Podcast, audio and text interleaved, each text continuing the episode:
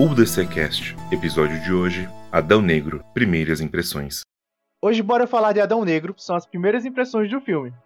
O meu nome é Danilo, eu sou o criador do universo Decenalta e eu tô aqui de volta. E aí, Decenautas, eu tô aqui de volta, Iago Feitosa. Decenautas aqui, quem fala é a Lívia. Eu tive o prazer de assistir na cabine é, Adão Negro, agora na quinta-feira. É, a gente tá gravando isso bem antecipado, pois a Lívia é chique e conseguiu assistir esse filme antes de quase todo mundo, já que eu e o Iago não assistimos. Então nossa função hoje vai ser só fazer pergunta enquanto a gente cria a expectativa pro filme. Privilegiada, Lívia. Um agradecimento Exatamente. especial, um agradecimento especial à, à Warner Bros. Pictures Brasil, que foi que me convidou. Chique. É, tudo que a gente vai falar aqui vai ser sem spoiler, tá? Então fica tranquilo. Esse episódio vai ser curtinho pra te empolgar pra Adão Negro. Esse é o nosso objetivo. Então, Lívia, pra começar, lembrando, sem spoilerzinho, qual era a tua expectativa antes de assistir o filme e qual foi tua reação depois de assistir o filme? A minha expectativa antes de assistir o filme era, sabe, diver- uma um filme divertido, né, com o The Rock sendo o protagonista. Eu, gosto dos filmes do The Rock, mesmo eles sendo assim polêmicos, tipo Jumanji ou é, Jungle Cruise. Gosto dele como ator, como pessoa, então minha expectativa era mais para ver o The Rock mesmo e, e também uma, conhecer um pouquinho mais do Adão Negro, que não conheço tanto, né, mas eu dei uma pesquisada antes de assistir o filme. E, cara, a minha, a minha reação depois de ver o filme é um alívio, sabe? Um alívio misturado com felicidade. Porque o filme não é perfeito, mas eu acho que ele consegue entregar aquele suspiro e aquela diversão que o fã da DC tanto precisa. Ele entrega boas cenas de ação, bom CGI, como a galera gosta de ver.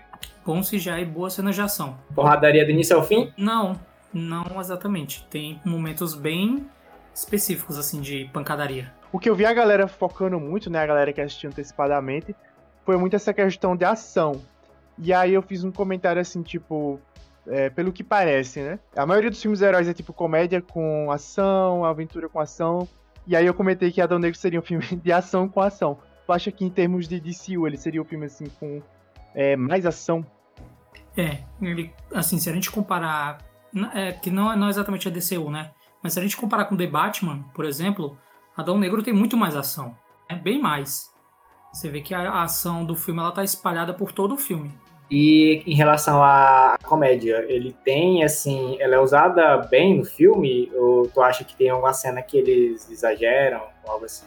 Esse é o destaque que eu dou, assim, pro The Rock. E a gente conhece muito o The Rock pelos papéis mais engraçados dele, né? E aqui ele tá muito sisudo, ele tá super sério, ele entrega o que o Adão Negro precisa, então você não vai achar um momento de comédia com The Rock na pele do Adão Negro. É, em relação à comédia, os personagens do, da Ciclone e do é, Esmaga Átomo, ali sim dá, dá, tem uma boa comédia ali. Isso eu acho que era meio esperado, né? Porque eles, eles são jovens, né, do, do filme. Então acho que faz mais sentido. Eles são a galera mais novata ali da equipe. É, normalmente com o tempo o herói vai ficando chato, né? E o Gavião e o Senhor Destino estão há muito tempo nisso. Mas eu queria aproveitar falando da sociedade. Se fosse pra escolher um personagem dela que se destacou, quem tu escolheria? No off aqui eu queria dizer que é o seu destino, tá? Porque, nossa, babei demais. Mas enfim. É, Cara, um personagem que se destacou, eu acho que foi o Gavião Negro. Não só pelas cenas dele, né? Que o ator tá muito bem, mas até por eles tocarem muito no- na lore, né? Do Gavião. Tanto no passado quanto no futuro também. A- além do Gavião Negro, os outros personagens também são bem introduzidos em relação a, a background. Ah, não, assim, não, não exatamente que são bem introduzidos, mas não incomoda. É, a SJA ela não tá lá como uma simples participação, ela tem propósito no filme. Entendi. Então eles são assim introduzidos e tu sabe quem que eles são, mas não eles não se aprofundam. Isso você não, tipo, é, você não precisa ler os prequels de, da SJA pra saber quem eles são. Não precisamos de passaporte. Somos a Sociedade da Justiça. Falando no- nos prequels, é, o diretor do filme, né, o Jaume Collet-Serra, a gente sempre brincou muito que quem dirigiu o filme foi o The Rock, porque o The Rock fala mais que o diretor, bem mais que o diretor. É, mas a gente tem a prequel, né, do- as prequels do, do filme, que são quatro histórias dos quatro personagens da Sociedade da Justiça. E elas contam um pouquinho tanto sobre os personagens quanto sobre a Isis, enfim. Todo o background ali que tá acontecendo do Adão Negro também, quando ele era escravo ainda. E aí, a, uma das minhas favoritas foi a história do Senhor Destino, que tem uma pegada bem terror, que assim como o diretor que já fez filmes de terror, como A Órfã, né, A Casa de Cera também. Aí eu queria saber, a minha dúvida, lendo a prequel, é se esse filme tem, tipo, alguma cena, algum elementozinho ali de terror, algum elemento que flerte com o terror. Tem principalmente na, nas cenas em que o doutor, o Senhor Destino, ele se vê obrigado a confrontar consigo mesmo. Legal, legal. E falando também das prequels, é, nas prequels a gente tem algumas cenas de ação com a Adriana Tomás, né, que é a, a Izzy. É, no filme a gente tem cenas de ação com ela, ela tá lá mais como, é, não sei, uma personagem que vai ter um papel importante, mas não tem ação, mais diálogos. Ela, ela participa das cenas de ação, mas não exatamente moldando a cena de ação. Dá pra entender assim? Ela, ela não, tipo, luta, ela É. meio que tá lá só pra, sei lá, se ferir, alguma coisa assim. Basicamente. É, no caso, meio que a Lois Lane do, do, do Snyderverse, né? Mas o. Em relação a, a, a- a cenário, o, tu acha que é bem ambientado, Kandak? Pra ver, a, sabe, a, a influência do passado, mas o descaso do presente em Kandak. Então você vê que a cidade de Kandak ela já foi um dia o que o Adão Negro achou que poderia se tornar. Tu acha que no filme eles usaram muitas referências do mundo real pra Kandak, tipo, baseado em algum outro país do Oriente Médio ou algo assim? Eu acho que tem uma, tem uma espécie, tem um, um tipo de realidade ali sim, mas é, Kandak tem seu próprio, seu próprio jeito assim. Eu, eu, eu queria saber sobre essa parte política, né? Porque a gente vai ter o lado do Adão Negro sendo um escravo e ele também, querendo ou não, é, é um líder pro seu povo também. O filme explora um pouco esse lado da questão política de, de Kandak, Bem pouco. Na verdade. superficial, né? Ah, bora, bora falar de uma coisa que a galera gosta de ver. Tu acha que esse filme ele é um bom filme é, em relação a, a easter eggs e referências, assim, a, a Universo DC? Com certeza. Tem muita coisa ali. Eita. Você vê, você vê que o, o- o- Acho que não só o The Rock, né? Mas a gente fala nele porque ele é o cara que tá fazendo isso acontecer, né? Você vê como é, ele pensou bastante antes de fazer esse filme. né? O, quan- o quanto, o quanto de carinho ele tem com os fãs pra, pra tipo, no, no meio de- desse roteiro que passou pelas mãos de 500 pessoas ao longo desses anos, ele ter esse carinho de colocar, sabe, esses, esses easter eggs. E sobre easter egg, sem falar spoiler porque é perigoso, mas tu conseguiu perceber alguma conexão com a parte do Shazam, tipo o filme do Shazam? Tem. Tem sim, tem, tem algo. Tem uma, uma. Enfim, tem uma referência lá. Bom, é aquilo que a gente tá esperando, né? Ver é, essas conexões assim, que fazem que faz sentido, né? Não é forçado, porque é o arquivilão do Shazam e que tem a origem totalmente conectada com ele. É, Lívia, tu teria alguma, alguma cena ou alguma é, uma característica do filme que tu achou assim, ah, esse aqui é negativo, poderia ser melhor? Alguém específico que tu poderia adiantar sem ser um spoiler muito grande? Hum, o vilão, eu acho que ele é. tá ali só. Ele foi jogado ali mesmo. Não tem. Sabe? É o. Eu vou, eu vou comparar aqui e dizer que o vilão do Adão Negro é o Apocalipse de Batman vs Superman.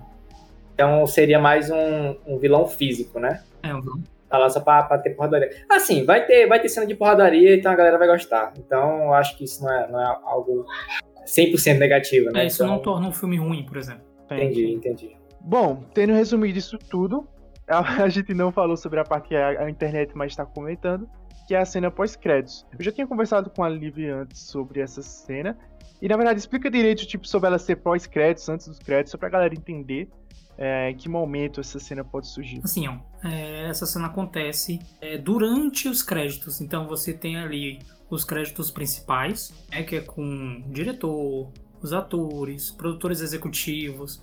Aí logo depois aparece essa cena que é, é, durante os créditos. Aí depois que essa cena termina, aí sim vem os créditos. É aquele letreiro lá que vai subindo um monte de gente, enfim. Sim, sim, sim. É, então, por enquanto, a gente tem uma cena, né, pós-créditos. O que tu achou dela, sem spoiler, pra galera que talvez não saiba, que vai rolar. É, como foi a reação da sala que tu tava assistindo, enfim. Foi, assim, a sala veio abaixo. Então, por mais que tivessem só. é, o, pro- a- o propósito disso foi selecionar veículos sérios, mas assim, essa cena pós-créditos acabou que todo mundo virou um, um estádio. Virou um estádio de futebol. Eu, eu, eu, gostei do teu comentário falando, tipo, ah, o propósito era levar veículos sérios, mas quando chegou nessa hora, todo mundo fez. Ah, Sim, virou um estádio de futebol ali. Virou uma baderna. E tem. Deu, deu pra ouvir a música que tava tocando, pelo menos, né, nessa hora aí? Deu, deu pra ouvir. Ah, top. É, então, assim, sobre essa questão do cinema pós-créditos, avisando a galera que ali investiu em cabine de imprensa. Então, se o filme tiver uma cena pós-créditos, né? Aquela última cena, é, é possível, não, ninguém tem certeza ainda. Isso vai ser confirmado depois, porque a Warner não mostrou nada. Então, ou o filme não tem, ou eles esconderam. Mas, por via das dúvidas, eu ficaria até o final só pra ver se tem alguma coisa. Meu filho sacrificou a vida para me salvar.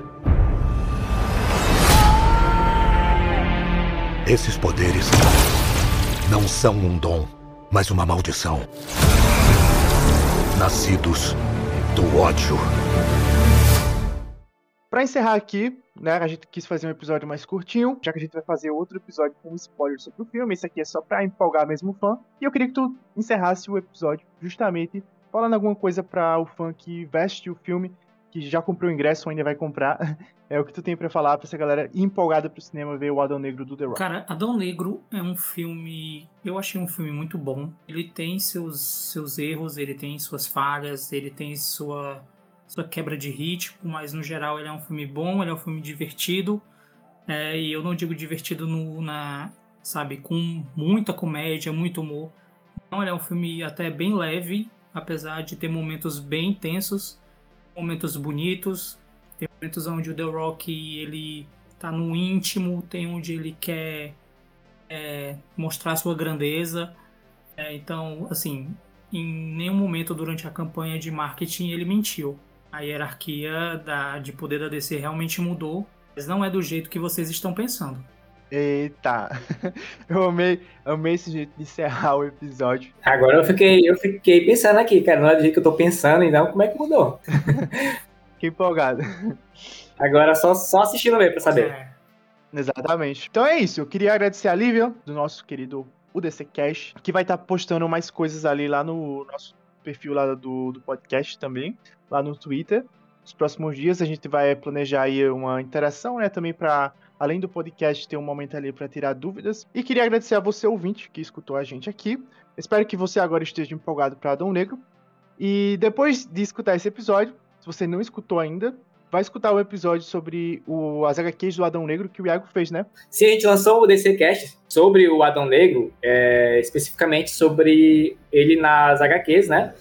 Que lá também já tem a gente meio que tentando entender o que pode ser adaptado para o filme, né, baseado nas HQs que vão ser base para ele. Né, a gente fala sobre as origens dele, né, mais de uma origem que ele teve na HQ, sobre uma parte da trajetória dele nos quadrinhos, para você saber quem é o personagem e ter a noção de, do que esperar no filme. Então é isso.